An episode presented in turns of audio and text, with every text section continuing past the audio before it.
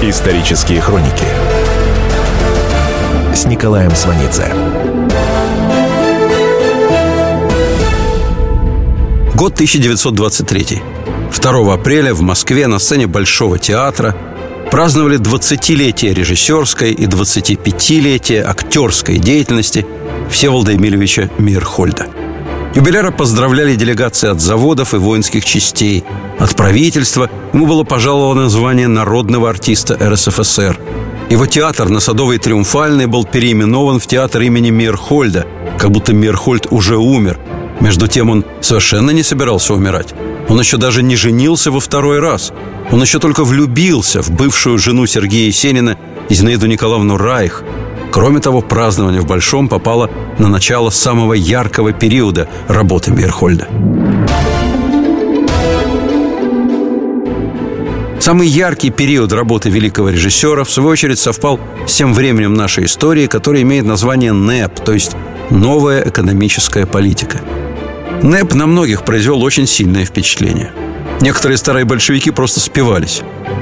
Денационализация частных предприятий, свобода торговли, возвращение денег создавали ощущение отступления от всего, за что боролись в октябре 17-го. Старые большевики говорили, вот во время военного коммунизма мучил холод, даже мороженая картошка считалась редким экзотическим фруктом. Но в 18-м, 20-м сам строй был прекрасным, это был действительно коммунизм. Коммунист, работник Высшего Совета Народного Хозяйства Муравьев говорил «Нет, пьяницей я никогда не был до НЭПа. Я с горя стал пить, когда увидел, что от моего идеала в сущности ничего не осталось. Коммунистов, которые мучаются, как я, очень много».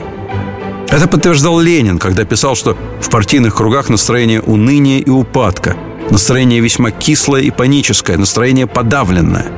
Более того, Ленин грозил своей отставкой в случае неприятия НЭПа. Говорил, Уйду из Совнаркома и из Политбюро. Буду простым публицистом.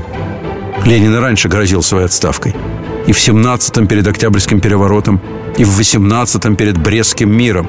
На сей раз он грозил в условиях им самим учиненного развала экономики, чудовищного голода и мощнейших крестьянских восстаний. Ленин требовал новой экономической политики всерьез и надолго – Настаивая на НЭПе, он сбрасывал одну за другой те идеи, с которыми шел в 17-м на переворот. Во имя власти он практически прощался с политической демагогией. Теперь он говорил, мы наэкспроприировали много больше того, чем сумели управлять. Надо опереться на единоличного крестьянина. Вопрос о колхозах не стоит. Не надо бояться, что мелкая буржуазия и мелкий капитал вырастут. Надо поставить дело так, чтобы обычный ход капиталистического оборота был возможен, ибо это нужно народу, без этого жить нельзя. Запрет торговли, то есть капитализма, был бы глупостью и самоубийством той партии, которая испробовала бы такую политику. Той партии, которую Ленин сколотил и привел к власти, самоубийством кончали исключительно в ужасе перед НЭПом. Подобные случаи были зафиксированы неоднократно, но на низовом партийном уровне. На высшем партийном уровне на 12-м съезде партии с докладом выступил Троцкий и сказал по поводу НЭПа «Мы вызвали в свет рыночного дьявола». Это потом уже в мемуарах Троцкий будет настаивать на том, что это он предложил Ленину покончить с военным коммунизмом. В 23 году в своем докладе он говорил – Начинается эпоха роста капиталистической стихии. И кто знает, не придется ли нам каждую пять нашей социалистической территории отстаивать зубами, ногтями против центробежных тенденций частно-капиталистических сил. Строго говоря, Троцкому так беспокоиться не стоило. Несмотря на определенные экономические послабления, именно в годы НЭПа в промышленности возникла и встала на ноги та советская внеэкономическая административно-командная система, которая была рычагом сталинской индустриализации и которая, в конце концов, развалит Советский Союз. Эти антинеповские слова Троцкий произнес в Большом Кремлевском дворце через две недели после празднования юбилея Мерхольда в Большом театре. Еще через две недели в газете было опубликовано правительственное сообщение о болезни Ленина. До этого, кроме узкой группы лиц, никто не знал о ленинских инсультах – Теперь болезнь Ленина обсуждали повсеместно. Тогда же начали говорить, что у Ленина прогрессивный паралич, явившийся следствием сифилиса. Московские разговоры о сифилисе у Ленина стали предметом обсуждения на Политбюро. Часть членов Политбюро, а именно Рыков, Каменев и Зиновьев, полагали, что одного отрицания слухов недостаточно. В связи с этим была образована особая комиссия ЦК, в распоряжении которой были предоставлены результаты анализов и прочая информация. На основании собранного материала партийная комиссия пришла к заключению, что сифилиса у Ленина не было. Представить себе повсеместные толки о здоровье Сталина в 1953 году невозможно. В 23-м Неповская Москва была городом вольных слухов. НЭП для многих оказался великой иллюзией. Та интеллигенция, те специалисты, которые не уехали и которые не были высланы к 23 году, наблюдая за происходящим в стране, подумали, что революция завершается, что жизнь налаживается, здравый смысл возвращается, и что с властью можно и нужно сотрудничать. В 23 году никто не знал, что Сталин совсем скоро начнет новое собственное обострение классовой борьбы. Продолжение следует. Исторические хроники с Николаем Сванидзе.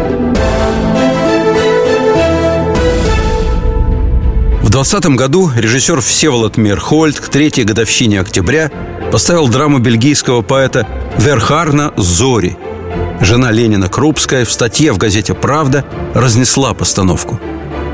Мерхольд ушел с поста заведующего театральным отделом наркомпроса. После этого закрыли его театр РСФСР номер один. Тогда Мерхольд открыл «Гвырм». Это корявое звукосочетание расшифровывалось как «государственные высшие режиссерские мастерские». По сути, выражаясь современным языком, это был профессиональный фитнес-клуб. В центре Москвы на Новинском бульваре молодые люди в полуголом виде с утра до ночи занимались гимнастикой. Кувыркались на полу и на трапециях, прыгали через козла, ходили на руках, фехтовали. Пластика, плюс еще раз пластика, плюс музыкальность, плюс особая техника сценической речи, плюс мозги в голове. Мерхольд этим занятием по подготовке актеров дал название «биомеханика». Это слово звучало индустриально, интернационально, но абсолютно не пахло мировой революцией.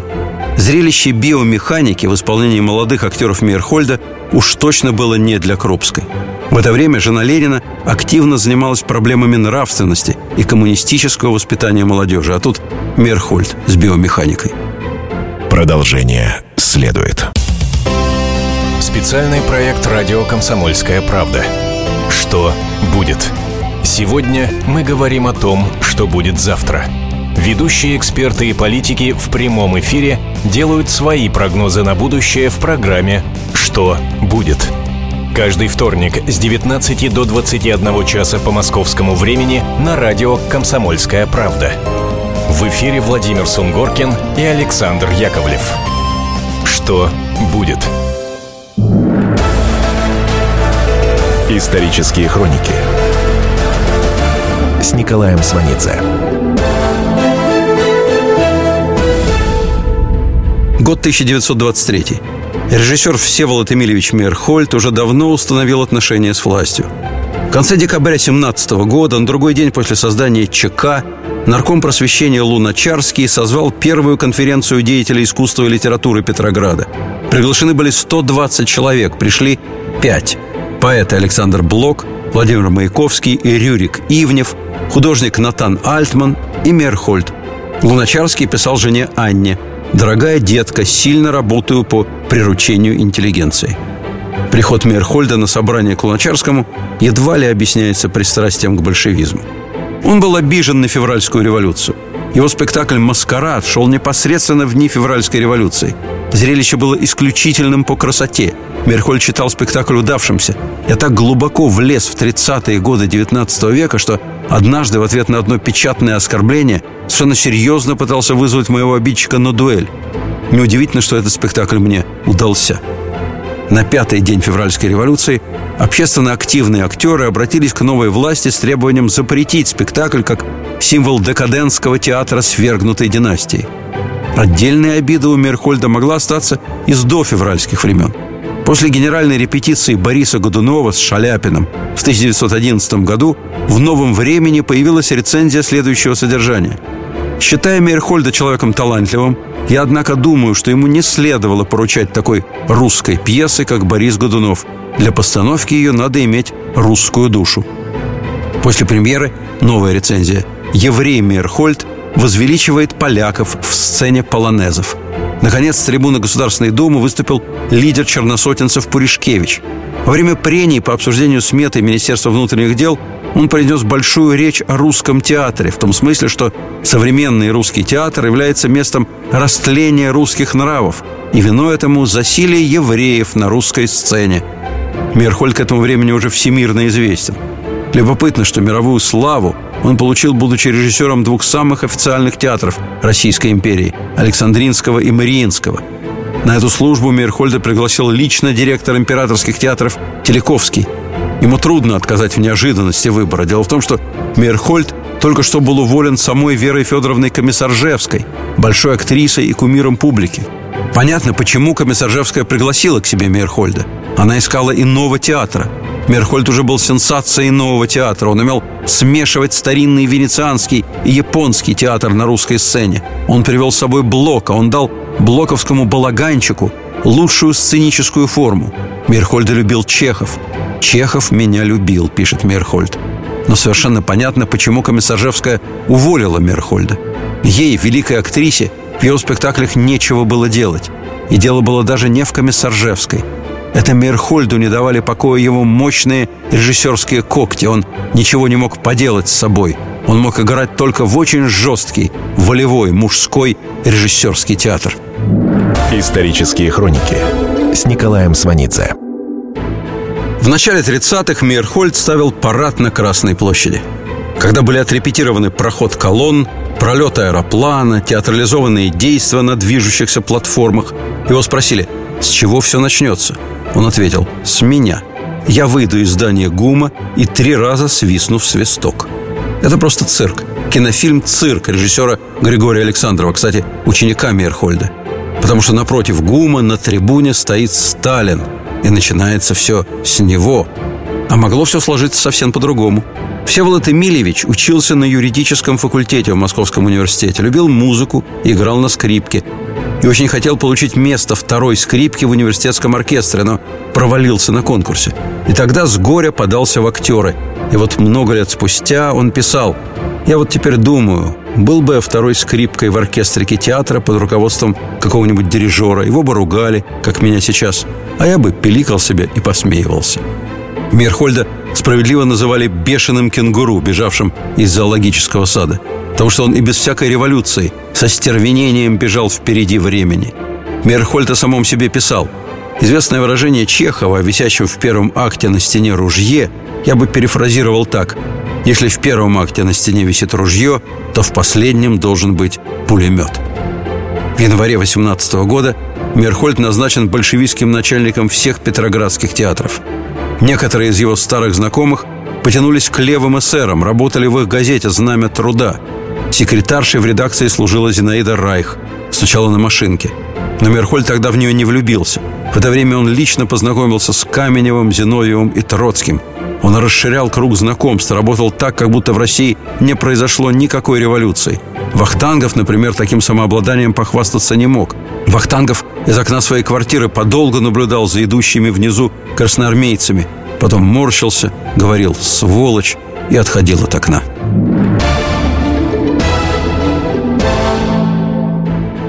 К весне 1919 года Мейерхольд устал от голода и разрухи. В мае месяце он выписал сам себе командировку в Крым и уехал с женой и тремя дочерьми. Мерхольд в Крыму – это фильм «Раба любви». В Крыму относительно спокойно. Крымские города полны столичных артистов. Мерхольда засыпали вопросами. Какова новая власть? Как относится к искусству? Мерхольд отвечал, вся жизнь там, здесь сидеть нечего. Мерхольд уговаривал всех ехать в Москву. Слова чеховских трех сестер «в Москву, в Москву» в устах Мейерхольда в Крыму звучали необыкновенно свежо. Потом Мейерхольды покинули Крым и уехали в имение своих знакомых под Новороссийском. Всеволод Эмильевич отдыхал, давал частные уроки сценического искусства, ставил детский спектакль на веранде дома. Осенью 19-го красные начали наступление. Ожидать их прихода в имении неловко – Мерхольд в небольшой компании решил бежать на моторной лодке, чтобы потом пробраться к красным. Их задержали, били. Потом дело передали следователю по особо важным делам при штабе главнокомандующего генерала Деникина. В условиях военного времени дело было расстрельным. Следователь сказал, не могу подвести под пули большого русского артиста и предоставил письменное обоснование отказа. Мирхольда освободили. Все остальные участники истории с моторной лодкой расстреляны. Когда красные вошли в Новороссийск, Мерхольд подал заявление в партию, переоделся из пиджачной пары в красноармейскую гимнастерку, обмотки, фуражку с красной звездой и приступил к работе в политотделе. В августе 20-го на спецпоезде Луначарский поехал за Мерхольдом, привез его в Москву и поставил заведовать всеми российскими театрами. В речи на коллегии в Наркомпросе Мерхольд объявил начало театрального октября, то есть, по сути, анонсировал революцию в области искусства. В целях воплощения этой идеи Мерхольд получил помещение бывшего театра «Зона» в Москве и открыл в нем театр с гордым названием «Театр РСФСР номер один».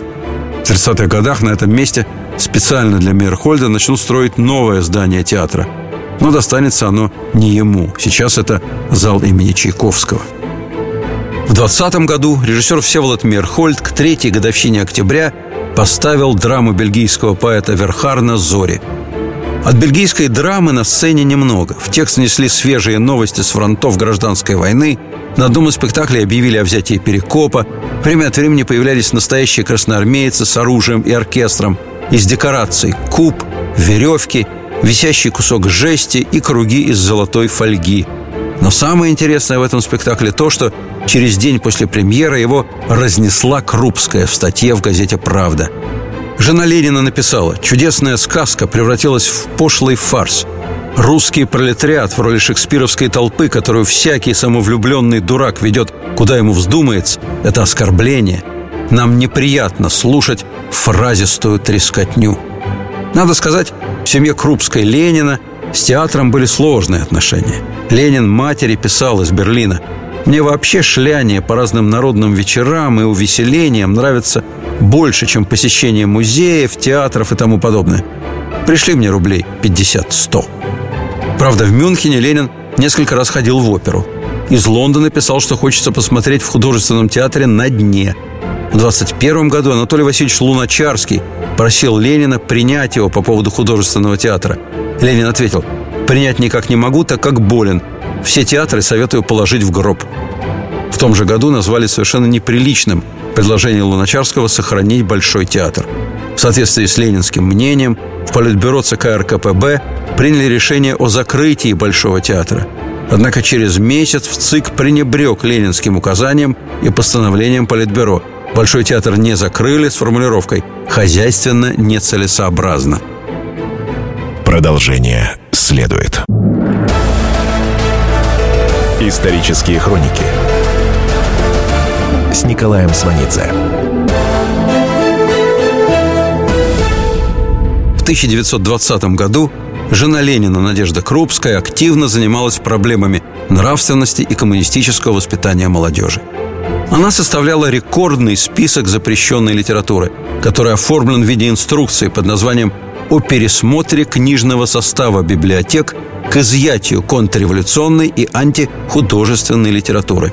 В соответствии с этим из библиотек изымались философы Кант, Платон, Декарт, Ницше и Шопенгауэр, писатели Дюма, Лесков, Толстой, Боккаччо, Загоскин, Тэффи, кое-что из Гоголя. Всего 200 авторов. Детям категорически запрещалась сказка «Котик, каток, серенький лобок», «Курочка ряба», многие сборники русских народных сказок. «Конек-горбунок» проходил по разделу «Порнография», запрещен Петя Петушок, видимо, по той же причине. А тут Мерхольд с биомеханикой. И вот на все это наложился НЭП. Советская жизнь, за исключением однозначного сталинского периода, всегда параллельна. В то время как по всей стране внедрялась инструкция Крупской, в Москве с НЭПом появились западная музыка, западные кинофильмы и западные журналы – под звуки танго, фокстротов и уан-степов выстраивались очереди в кинотеатры «Шануар» и «Волшебные грезы». Все хотели смотреть на Мэри Пикфорд, Гарри Пиля и Чаплина. Женщины срочно из занавесок шили платья с низкой талией и коротко стриглись. Продолжение следует. Здравствуйте. Меня зовут Дмитрий Соколов-Дмитрич. Я репортер. У меня очень важная работа. Я рассказываю хорошим людям истории про хороших людей. Мы все хотим менять мир к лучшему, но не все понимаем, что начать можно с себя и прямо сейчас. Я хочу познакомить вас с теми, кто однажды проснулся и решил начать жить по-другому. Программа «Шоссе энтузиастов» о людях, которые не побоялись изменить свою жизнь. Слушайте в пятницу в 21.00 по московскому времени. Исторические хроники с Николаем Сванидзе. Год 1923. Режиссер Всеволод Мейерхольд к новой экономической политике, то есть к НЭПу, был совершенно готов.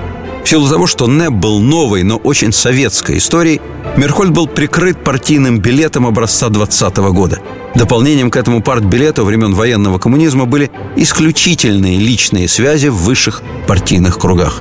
Но так как НЭП, при всем прочем, оказался периодом относительной творческой свободы и открытости, у Мерхольда на руках оказался главный козырь После того, как в 20-м закрыли его театр РСФСР номер один, он открыл высшие режиссерские мастерские, то есть ГВИРМ. Там он подготовил актеров, которые мечтали и были в состоянии осуществить его режиссерскую волю. Среди стойких почитателей Мирхольда люди из комсостава Красной Армии. Вероятно, это своеобразное следствие политики Троцкого в области военного строительства. На командные должности Троцкий поставил старых военспецов и царских офицеров – в театре Мейерхольда они ловили воздух свободы, фронды, на которую сами были не способны. Так вот, в первом же сезоне НЭПа Мейерхольд предложил советской публике по всем статьям невиданное ранее зрелище – «Великодушный рогоносец». Во-первых, скобрезный сюжет. Французская история о том, как муж в поисках любовника жены заставил ее пропустить через спальню всех мужиков села. Во-вторых, этот сюжет разыгрывался в или на невероятной декорации – Говорят, что было нечто вроде какой-то мельницы с лестницами, площадками, скатами и массой вращающихся дверей. Кроме того, еще трамплины и трапеции. Все это двигалось и крутилось в зависимости от темпа действия. Вот этот темп, а вернее ритм, был главным фокусом. Актеры без грима, в комбинезонах унисекс, вытворяли на всей этой конструкции черт знает что с начала и до конца спектакля. В темпе престо, то есть быстро. Зал завораживал, люди начинали хлопать в такт движению на сцене до совершенного восторга. И в довершении ко всему этому в третьем акте на сцене появлялось то, чего никто никогда доселе не видел. Это был джаз. Первый в России джаз. Совершенно новая, неведомой прелести музыка. 12 мая 1922 года в «Известиях» нарком просвещения Луначарский опубликовал статью «Заметка по поводу рогоносца», который черным по белому было напечатано.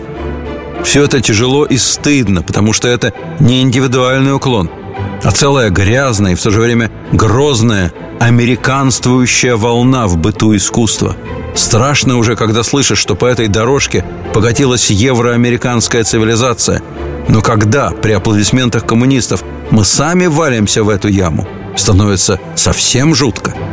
Мирхольду жутко от этой критики совершенно не становилось. НЭП продвигался. Самые активные приверженцы НЭПа – Бухарин, Томский, Сокольников, Рыков – это компания Мирхольда. Они в самой силе – 11 октября 22 года нарком финансов Сокольников вводит твердую валюту – червонец. 1 января 23 года в денежном обращении червонец занимал только 3%. Осенью 23-го уже 74%. Через месяц после введения червонца Мерхольд выпустил спектакль «Смерть Тарелкина». Театральный критик Литовский, прототип критика Латунского в «Мастере и Маргарите» у Булгакова.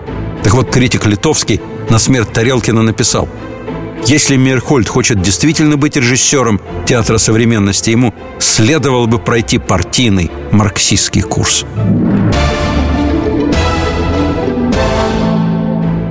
В 23 году был создан главрепертком – Комитет по контролю за репертуаром.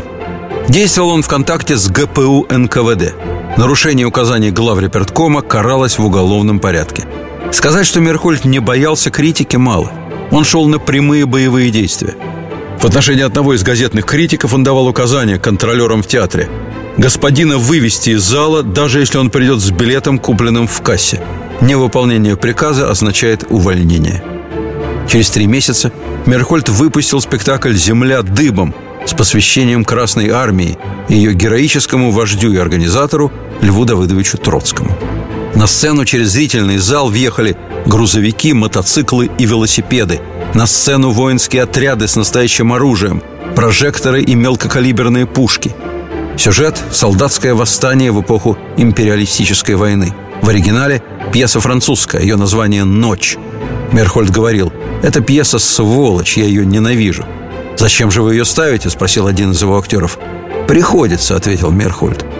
Но спектакль с посвящением Троцкому по сути своей мюзикл, и потому имел большой успех. Настолько большой, что его включили в кампанию по укреплению советской авиации. На сцену ставили самолет, пытались завести пропеллер. Это не получалось, но совершенно не мешало устроить сбор средств среди зрителей, а также малоимущих актеров. Через три года в небе СССР самолет Мейерхольд. И тут нарком просвещения Луначарский провозгласил лозунг «Назад к Островскому».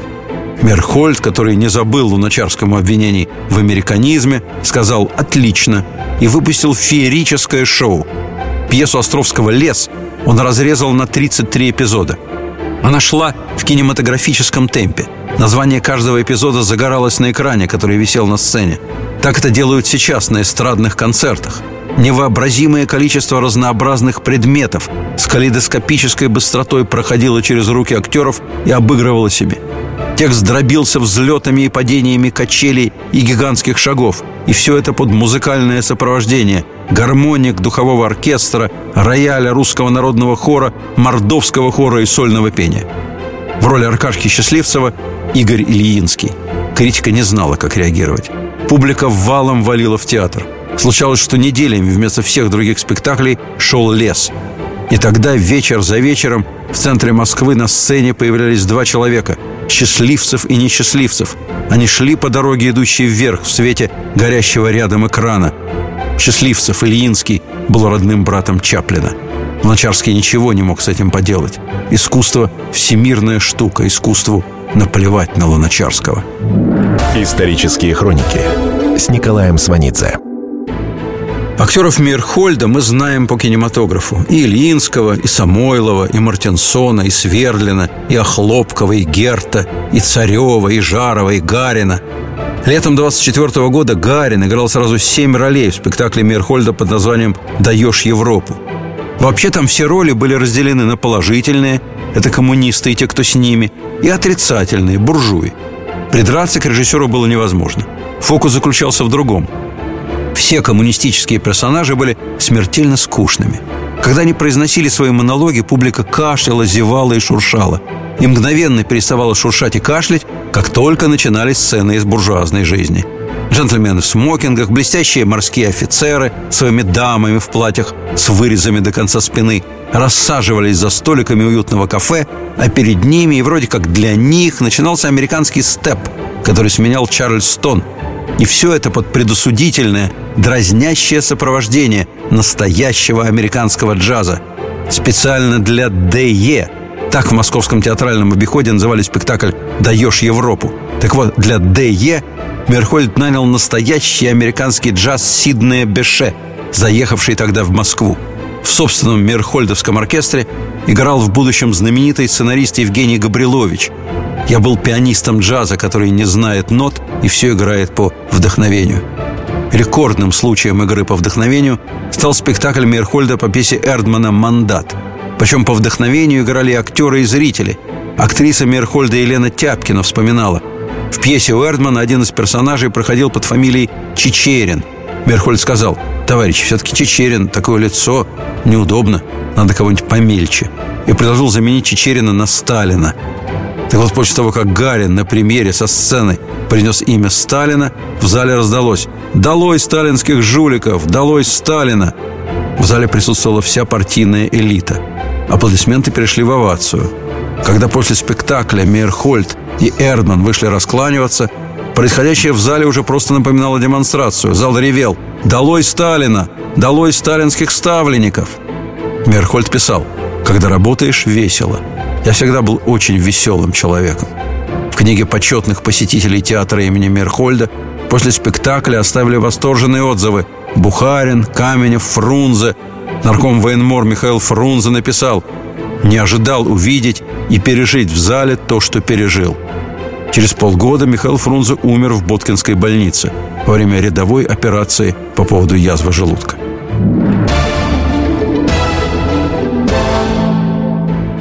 Через год после смерти Фрунзе Мейерхольд поставил ревизора. Это декабрь 26 года и, по сути, уже финал НЭПа.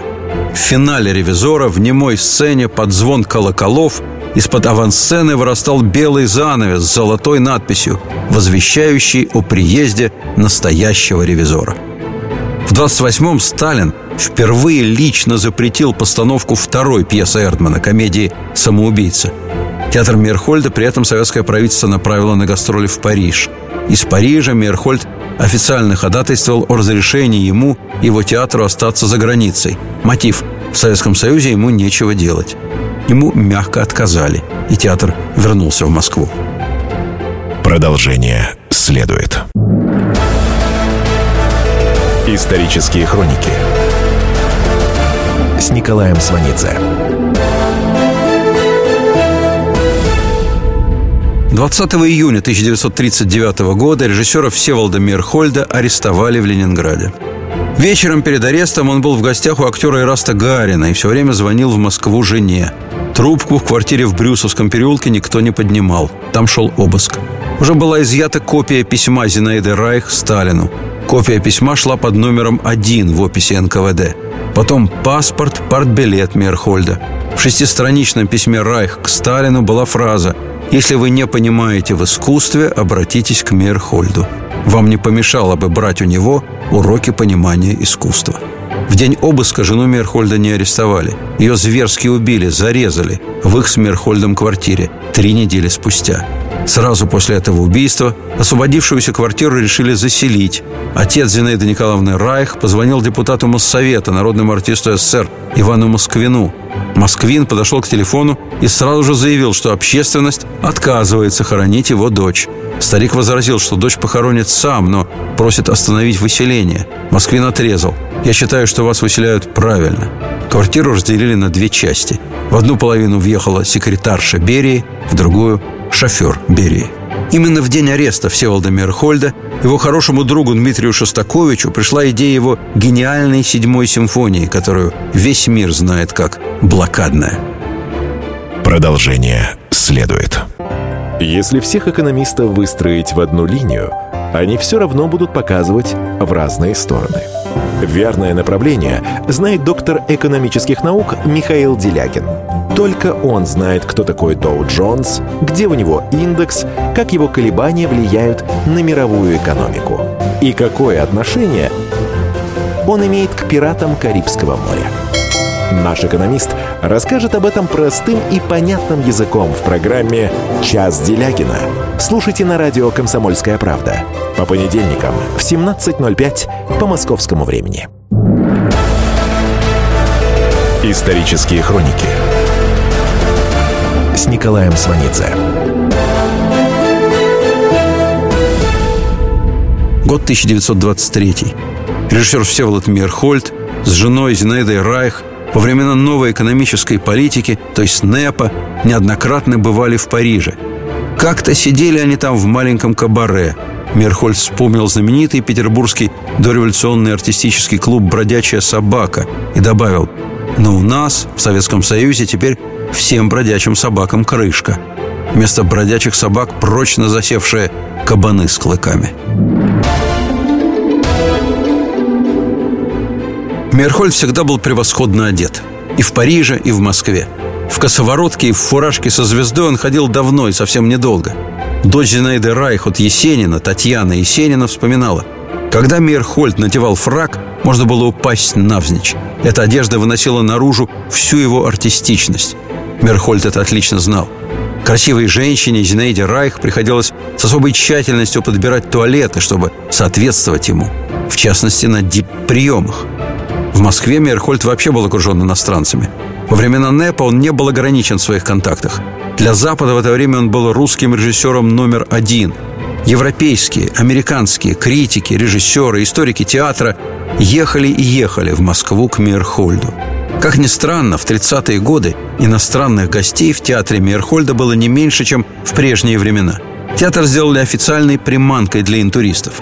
Вечерами квартира Мейерхольда также полна иностранцев. Помимо них временами бывал нарком внутренних дел Генрих Егода.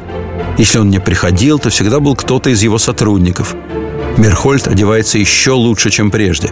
Костюмы от первых московских портных. Костюмы менял ежедневно. Галстуки английские, шляпы итальянские. Стиль строгий консервативный. Вокруг все, и в театрах, и в ресторанах, в полувоенных френчах под Сталина, в гимнастерках с кавказскими ремешками, в сапогах и в бурках. И тут Мерхольд взял и поставил сентиментальную и очень буржуазную пьесу Дюма сына «Дама с камелиями», все очень красиво и очень целомудренно. Все любовные сцены крайне сдержанные, но публика в зале каждый вечер плакала. Спектакль шел в разгар страшнейших сталинских репрессий. Мерхольд, который обычно бежал впереди времени, на сей раз со своим временем абсолютно совпал. Он дал людям возможность свободно плакать в своем театре. Повод для слез за стенами театра был практически у каждого. Жена Мерхольда Зинаида Райх на сцене в главной роли – своей отличной игрой эти слезы оправдывала. У нас нет возможности составить собственное представление о том, какой актрисой была Зинаида Райх. Тем не менее, о ее склонности к импровизации мы можем судить. Однажды она высунулась в окно и подозвала милиционера. Протянув к нему руки, она медленно, почти задыхаясь, произнесла «Я верю в учение Маркса, Энгельса, Ленина, Сталин». Исторические хроники Великий режиссер Всеволод Мейерхольд и великий композитор Дмитрий Шостакович были добрыми друзьями. Свою первую оперу «Нос» Дмитрий Дмитриевич писал на квартире у Мейерхольда и под впечатлением его ревизора. Специально для Мейерхольда и Маяковского Шостакович написал музыку к спектаклю «Клоп», в январе 1936-го имена Мейерхольда и Шостаковича оказались рядом в программе гастролей Ленинградского малого оперного театра. Мейерхольд поставил там «Пиковую даму», а Шостакович написал «Леди Макбет Мценского уезда». Кроме этих двух имен в программе числилось еще одно – Иван Дзержинский с оперой «Тихий дон». 17 января 1936 года в фойе правительственной ложи филиала Большого театра сталась беседа товарища Сталина и председателя правительства Молотова с композитором Иваном Дзержинским. В ходе беседы была отмечена идейно-политическая ценность постановки оперы «Тихий дон». А 28 января в «Правде» вышла эпохальная погромная редакционная статья под заголовком «Сумбур вместо музыки», которая дала старт сталинской борьбе с формализмом в искусстве. Объект этого погрома – опера Шостаковича «Леди Макбет». Статья в «Правде» без сомнения эпохальная. Во-первых, потому что впервые в истории большевизма Кремль вышел из границ идеологии и вторгся в сферу самого абстрактного из искусств – в музыку. А во-вторых, идея борьбы с формализмом в искусстве по-сталински гениальна. Определить, ухватить, что такое формализм, невозможно. И значит, бояться будут все – все будут под колпаком. 14 марта 1936 года председатель Комитета по делам искусств Керженцев назвал Мерхольда вождем формалистического направления в Советском театре. 20 марта в литературной газете появился термин «мерхольдовщина». Из справки секретно-политического отдела Главного управления госбезопасности НКВД СССР об откликах деятелей искусства на статью Шостаковича зафиксировано высказывание Мейерхольда. Шостакович сейчас в очень тяжелом состоянии. Ему звонили из моего театра, чтобы написал новую музыку к клопу, но он сказал, что ничего не может делать. Мне тоже трудно. Несколько раз ловил себя во время работы на мысли. Нет, то будет Мирхольдовщина, надо по-другому. Наконец Мирхольд взялся за постановку советской пьесы «Одна жизнь» к 20-летию октября. После генеральной репетиции спектакль запретили – по сохранившимся воспоминаниям, спектакль абсолютно безнадежен. Ужасы гражданской войны были представлены на сцене с небывалой откровенностью. Потрясающее впечатление на зрителей генералки произвела немая сцена прохода по авансцене девушки, изнасилованной взводом красноармейцев. Повторяю, это спектакль годовщине революции. После этого театр Мейерхольда был закрыт с формулировкой «ликвидировать театр как чуждый советскому искусству». Единственный, кто предложил место безработному Мейерхольду, был Константин Сергеевич Станиславский, основатель художественного театра, уже 10 лет как был отстранен от работы в Амхате и руководил оперной студией. Он сказал Мейерхольду, «В художественном театре я уже больше не хозяин, Всеволод Эмильевич, а вот в опере и в моей студии еще пока распоряжаюсь. И это место – все, что я могу сейчас вам предложить». Мерхольд ответил, «Опера наша провалится, Константин Сергеевич». Зинаида Райга заказала себе кофточку, расшитую нотными знаками. Станиславский умер в августе 38-го. В июне 39-го Мейерхольд принял участие во Всесоюзной конференции режиссеров. На третий день конференции он был третьим по счету оратором. Он сказал, «По совести моей, я считаю происходящее сейчас в наших театрах страшным и жалким. Я знаю, что это бездарно и плохо. И это убогое и жалкое, называющееся социалистическим реализмом, не имеет ничего общего с искусством. А театр – это искусство. Охотясь за формализмом, вы уничтожаете искусство.